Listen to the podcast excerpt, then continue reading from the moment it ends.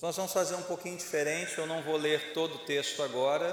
Peço que você deixe a sua Bíblia aberta e esteja atento para quando nós começarmos a ler o texto. Tá bom? Primeiro eu vou introduzir o assunto e depois nós vamos ler, tá ok?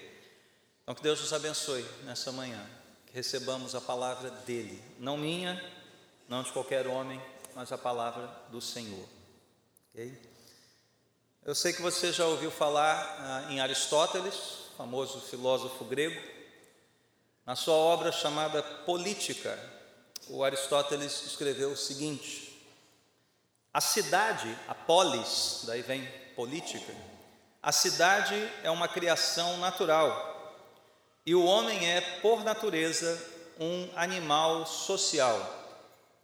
E um homem que, por natureza e não por mero acidente, não fizesse parte de cidade alguma, seria desprezível ou estaria acima da humanidade, e se poderia compará-lo a uma peça isolada do jogo de gamão.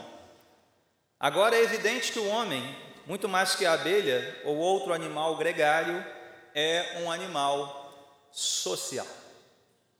Bom, na Bíblia eu creio que isso é muito claro. Nós somos seres sociais, somos seres gregários, criados para viver em companhia uns dos outros. Tanto que a afirmação de Deus, ao ver Adão sozinho diante da criação, foi: Não é bom que o homem esteja só. Farei uma companheira.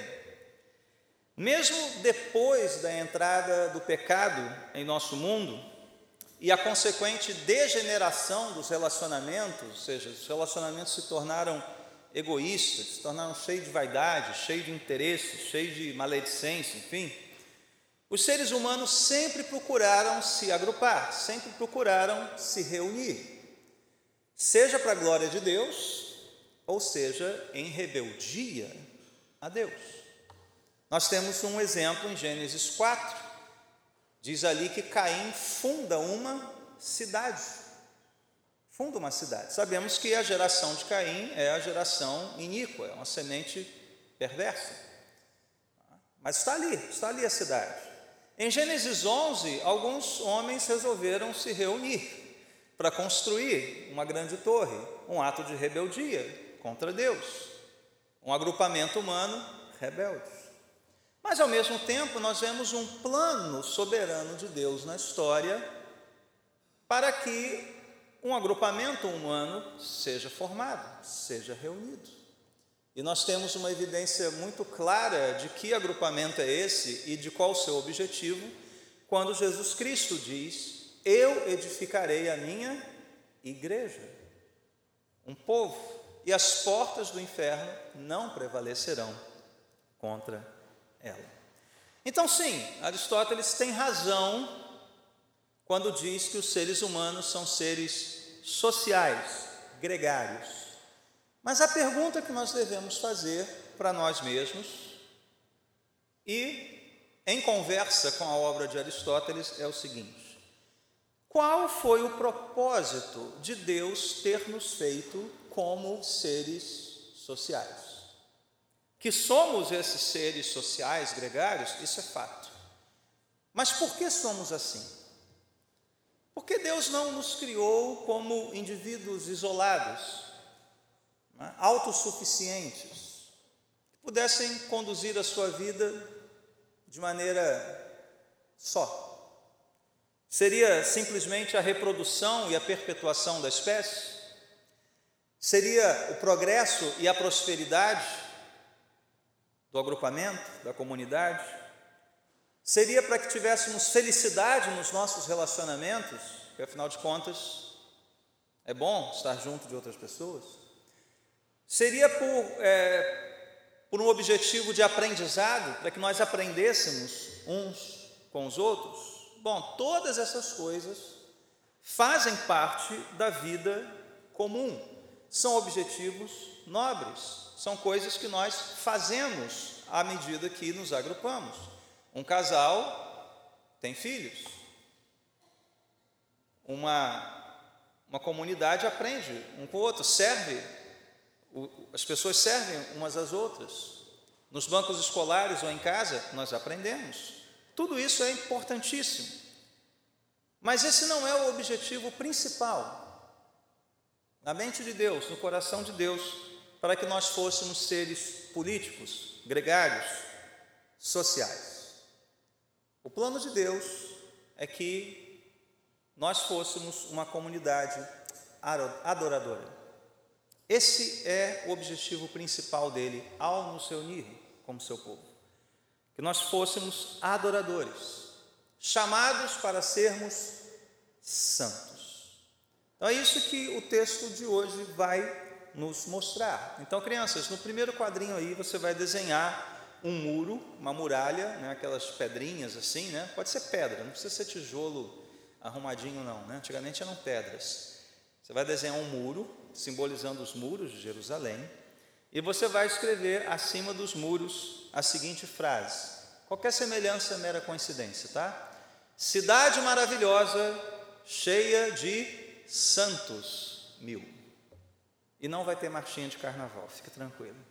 Cidade maravilhosa, cheia de santos mil. Muito bem. Onde é que nós estamos aqui na nossa história de Neemias? Nós lemos no, no capítulo anterior, verso 15, que o muro ficou pronto. Finalmente a obra foi concluída. O muro estava erguido, a cidade estava segura, mas ainda faltavam algumas providências, algumas coisas ainda precisavam ser organizadas. Algumas providências precisavam ser tomadas, aquela comunidade precisava ser edificada.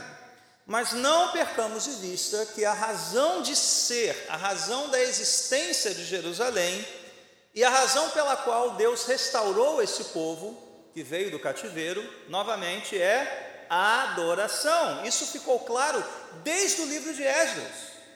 A primeira providência quando o povo que volta do exílio toma é reconstruir o altar e depois reconstruir o templo.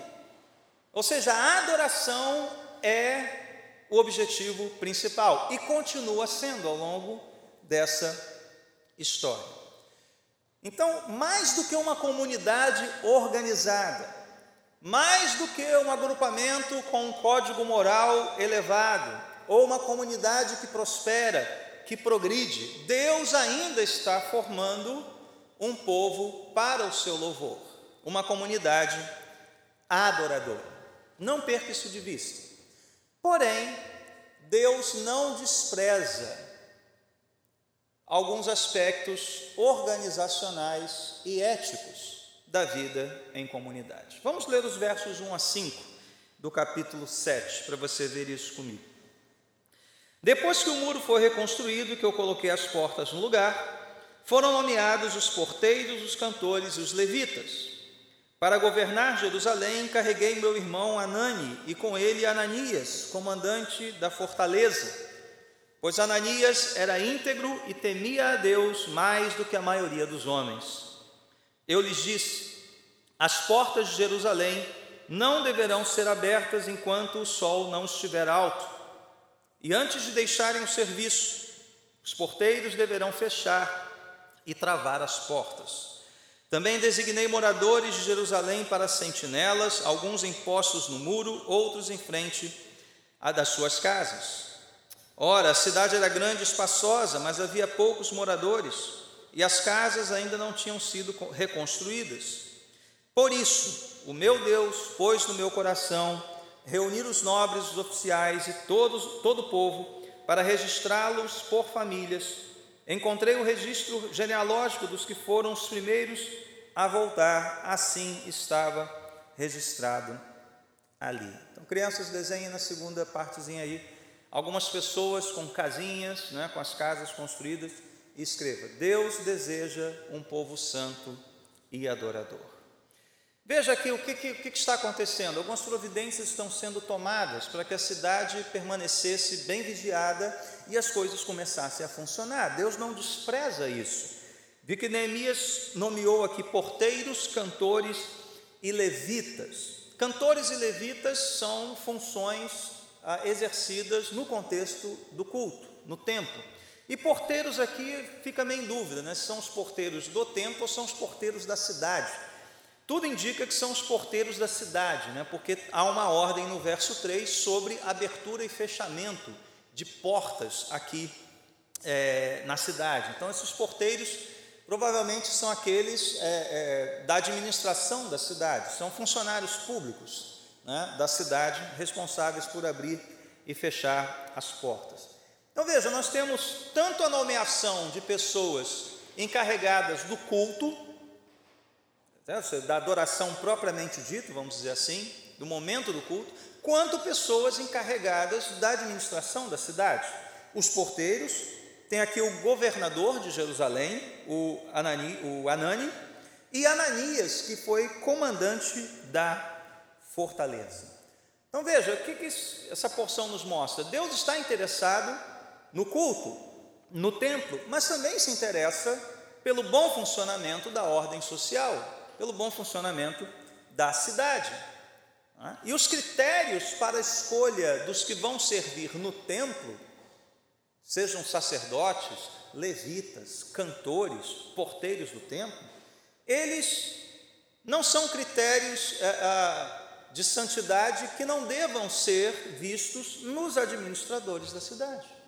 Eu não sei se você percebeu aqui que Ananias, o escolhido para ser o comandante da fortaleza, quais são os, as características desse homem? Ele era um estrategista, ele era valente, ele era forte, ele era corajoso, ele era, não sei, um líder nato? Não. As qualificações de Ananias para servir como comandante de fortaleza são, verso 2, integridade e temor a Deus. Então veja, toda essa comunidade está sendo estruturada com base nisso. Lá no verso 64 e 65, é um texto que a gente, a gente ainda vai examinar, nos é dito que alguns do povo, é, em relação a alguns do, do povo, nós não conseguimos, eles não conseguiram saber se eram descendentes ou não, né, para o sacerdócio. Então, no caso de dúvida, não vão servir como sacerdote. Um critério de pureza, de santidade, honrando né, a lei de Deus, que diz a, a, que fala a respeito de uma descendência sacerdotal. Então veja, as qualificações de santidade e integridade atingem todas as áreas da nossa vida. Não são apenas características de um pastor, de um diácono, mas de um comandante de fortaleza, de um advogado, de um professor. É isso que nós somos. E é com isso que nós vamos honrar a Deus, onde nós estivermos. No verso 3, aqui nós vemos algumas providências sobre abertura e fechamento de portas, sentinelas, vigias. Isso tudo era extremamente importante. Por quê? Porque a cidade ainda estava sendo alvo da ameaça dos inimigos. Então, por isso, Neemias disse: Olha, não abra as portas como no horário de costume, ou seja, assim que o sol raiar, mas espere o sol ficar alto. Ou seja, quando todo mundo estiver acordado, alerta, né, já iniciando suas atividades, ah, ok, agora vamos abrir as portas da cidade. Uma providência necessária, ah, uma providência é, prudente. Mas lembra do Salmo 127? Se o Senhor não vigiar, isso é em vão. Mas se Deus estiver à frente, as providências que nós tomamos, sob a orientação de Deus, elas são frutíferas. Veja, não só a abertura de portas, mas também sentinelas. Mas se Deus não vigiar a cidade, em vão vigia a sentinela. Então a pergunta que nós fazemos nesse momento é: essas providências estão sendo tomadas ah, com, com, ah, com base na confiança no sentinela, ou na confiança na estratégia, ou com base na confiança em Deus? Bom, acho que todo o contexto desse livro já nos mostra isso. Neemias, em momento algum, atribuiu confiança, né, certeza de vitória às suas providências humanas, aos seus homens, ao seu exército, ou quem quer que seja. Deus está fazendo a obra e Deus continua fazendo a obra, dando estratégias àquele homem. E se Deus está vigiando, aí a vigilância do sentinela vai ser proveitosa. Se Deus está edificando, se Deus está cuidando, aí a providência dos porteiros e das regras organizacionais são frutíferas. Aí as estruturas vão funcionar. No verso 4, nós temos outro aspecto do funcionamento da cidade, relativo aqui aos seus moradores. Poucos moradores, casas ainda não reconstruídas totalmente. Né?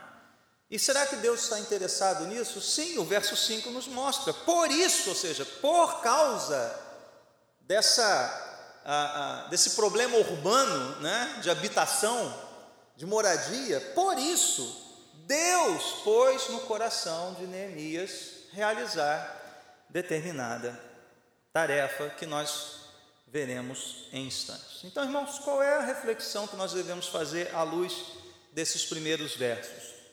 Muros, portas, segurança, moradia, tudo isso era muito importante. Tudo isso é parte vital da vida em comunidade. Mas o vigor da comunidade vem do seu povo. O vigor da comunidade vem das pessoas e não das estruturas, da organização, das regras. As estruturas são importantes, mas é do povo que vem o vigor da igreja. A igreja pode ter cronogramas, ah, como é que é fluxogramas, ah, hierarquias, mas se não tiver um povo íntegro, santo, adorador, de nada vale as providências que tomamos para que a igreja funcione bem, para que a máquina fique ajeitada, né, como dizem por aí. Não, o vigor vem do seu povo. A competência para vigiar, para organizar, tudo isso é importante. Mas integridade e temor a Deus vem em primeiro lugar, até para um comandante de fortaleza. Então, se Deus não estiver à frente de tudo o que fazemos, como está aqui à frente, o verso 5 nos mostra isso. Deus está colocando no coração do líder fazer um censo, apurar quem são aquelas pessoas. Se Deus não estiver à frente de tudo o que fazemos, como cidadãos da nossa cidade, como membros da nossa igreja, em vão trabalhamos, em vão nós vigiamos. Então, quem são essas pessoas? Quem são os membros desta comunidade aqui? Então, a partir do verso 6, nós temos aqui uma longa listagem, acho que você já viu isso, e eu creio que você deve ter se perguntado: será que o pastor Marcelo vai ler isso tudo? Não, eu não vou ler isso tudo, não preciso ler isso tudo, ok? Mas é uma longa lista de nomes aqui, nomes e números, né? Que nós não vamos ler. Mas, crianças, eu quero que você desenhe o seguinte: você vai desenhar uma espécie de rolo, aí como se fosse um rolo escrito, né? Faz uns rabiscos assim no rolo. Um rolo escrito, que antigamente era rolo, né? E você vai escrever assim do lado: herança, vocação e identidade. Presta atenção nisso. Herança, vocação e identidade. Lembre-se que tudo que vem aqui dessa relação foi algo que Deus pôs no coração de Neemias. Isso não é porque não tinha nada para fazer, ou era só uma tarefa de organização, não. Deus está à frente disso. E com que objetivo Deus fez isso? Com que objetivo Deus colocou no coração de Neemias fazer esta relação do povo, por nomes, por números? Em primeiro lugar, para orientar o povo. Veja os versos 26 a 38, rapidamente.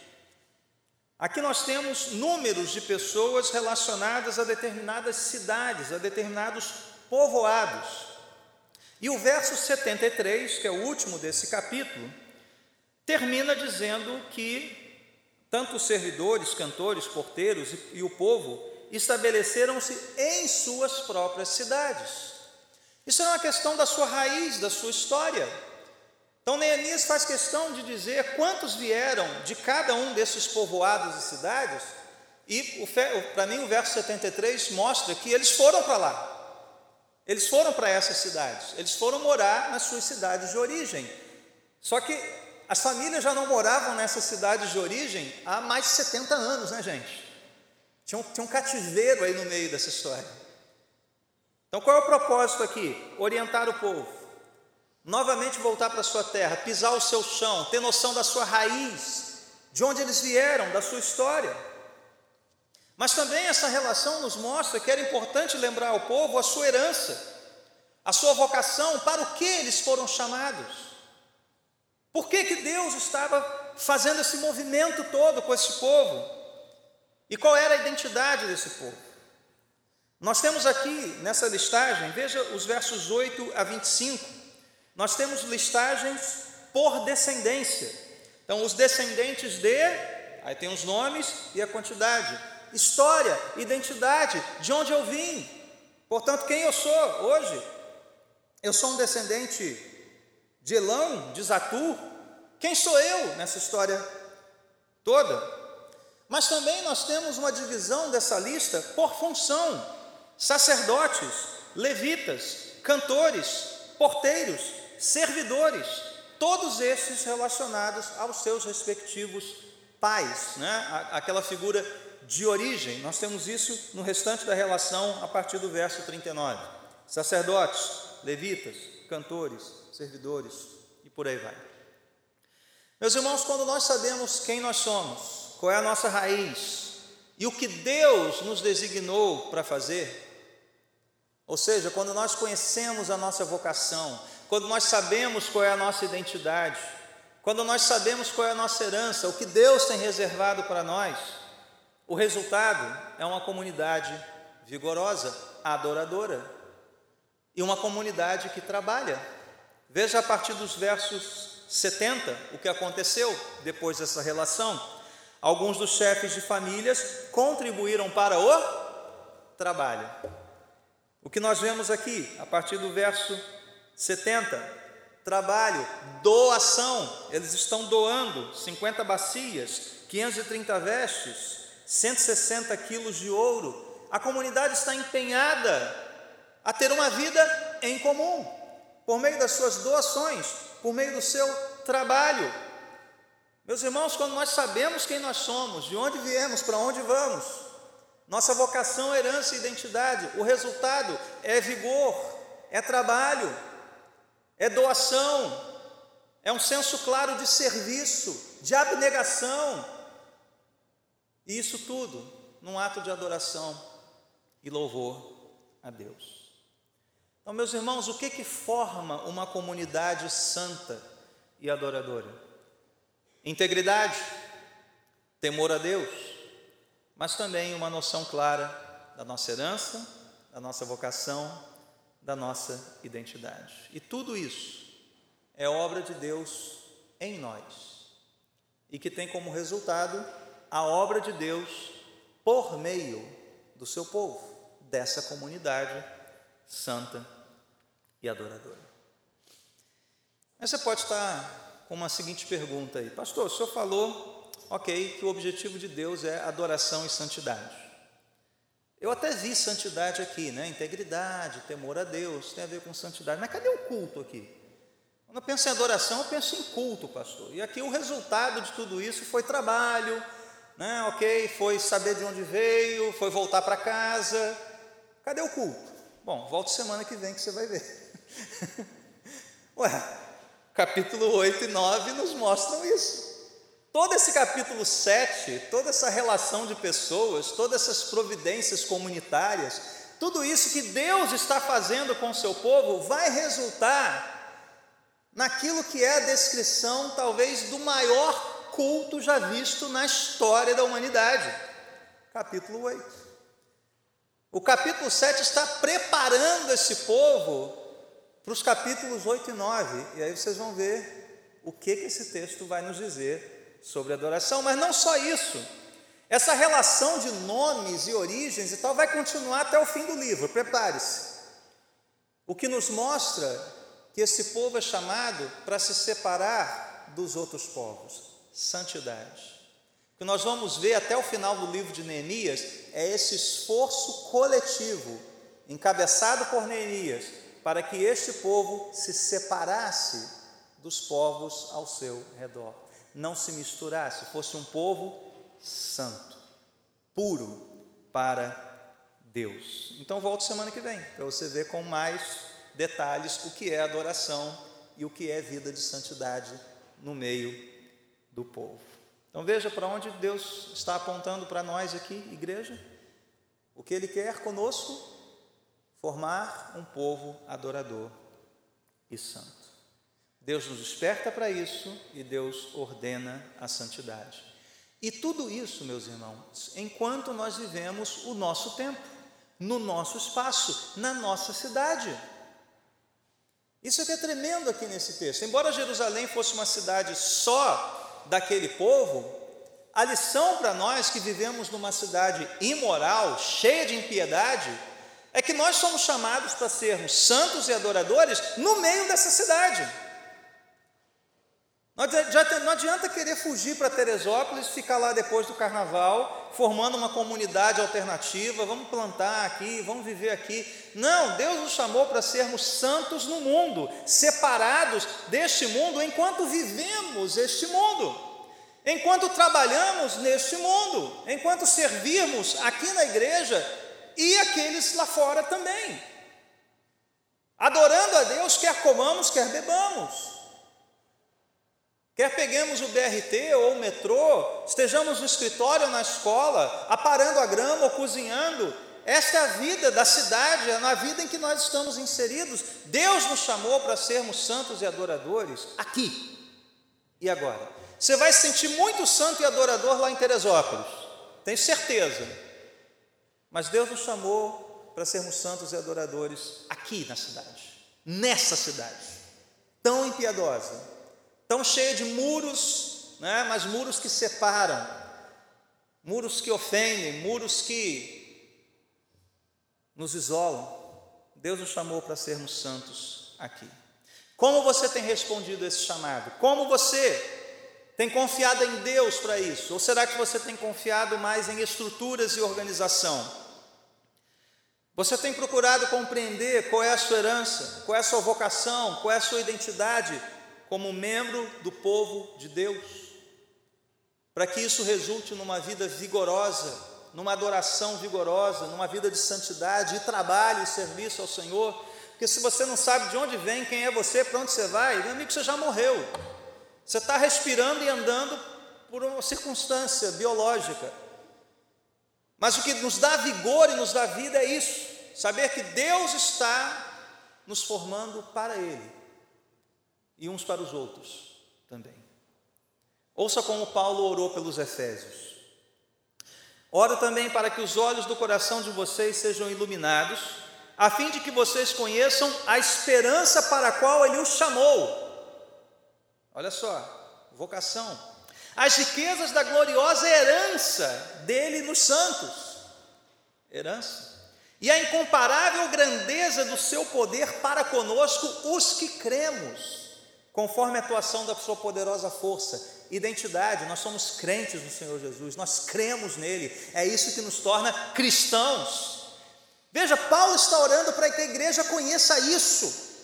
E com que objetivo, meus irmãos? Muito claro, que seja uma igreja adoradora, santa, que haja vigor em meio ao povo de Deus. Deus fez isso com esse povo depois do cativeiro. E o alvo de Deus para a igreja do Senhor Jesus Cristo continua sendo o mesmo. Então, crianças, seu último desenho é o seguinte: você vai desenhar uma cidade sobre as nuvens, né? as nuvens e uma cidade sobre as nuvens, e vai, dizer, vai escrever assim: é aqui que eu vou morar. Embora vivamos hoje aqui, nessa cidade, embora sejamos chamados para santidade e adoração aqui, o plano de Deus não se esgota aqui. O plano de Deus é nos levar, aí sim, para uma nova cidade, não construída por mãos humanas, mas uma cidade que desce dos céus. Isso é importante. Apocalipse termina com uma cidade. A história começa no jardim, mas aí Deus, que é um bom urbanista, arquiteto, né, ele projeta uma cidade. E sabe quem vai morar na cidade? Nessa cidade de Deus, somente os santos e adoradores do Cordeiro. Os muros dessa cidade ficarão de pé e as portas fechadas para aqueles que não são santos. para aqueles que não são os adoradores do Cordeiro. Esses habitarão eternamente uma nova cidade, uma cidade pura, uma cidade santa, totalmente edificada pelo Senhor Jesus Cristo.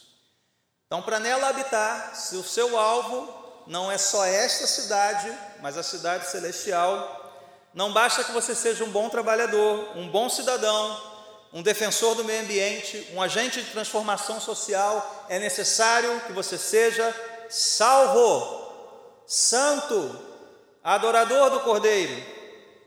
É necessário que você entregue a sua vida àquele que é o firme fundamento, a pedra angular dessa cidade celestial, e que por sua morte e ressurreição nos chamou para uma santa vocação, para uma santa herança, para uma santa identidade.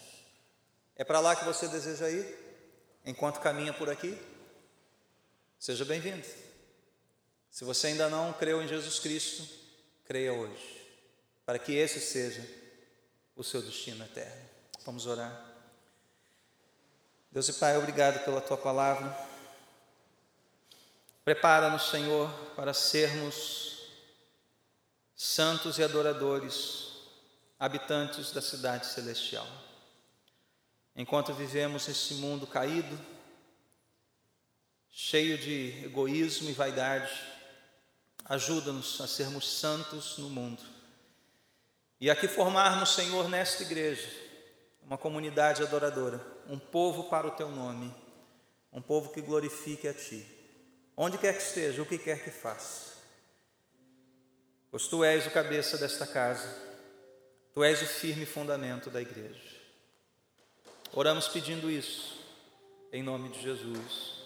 Amém.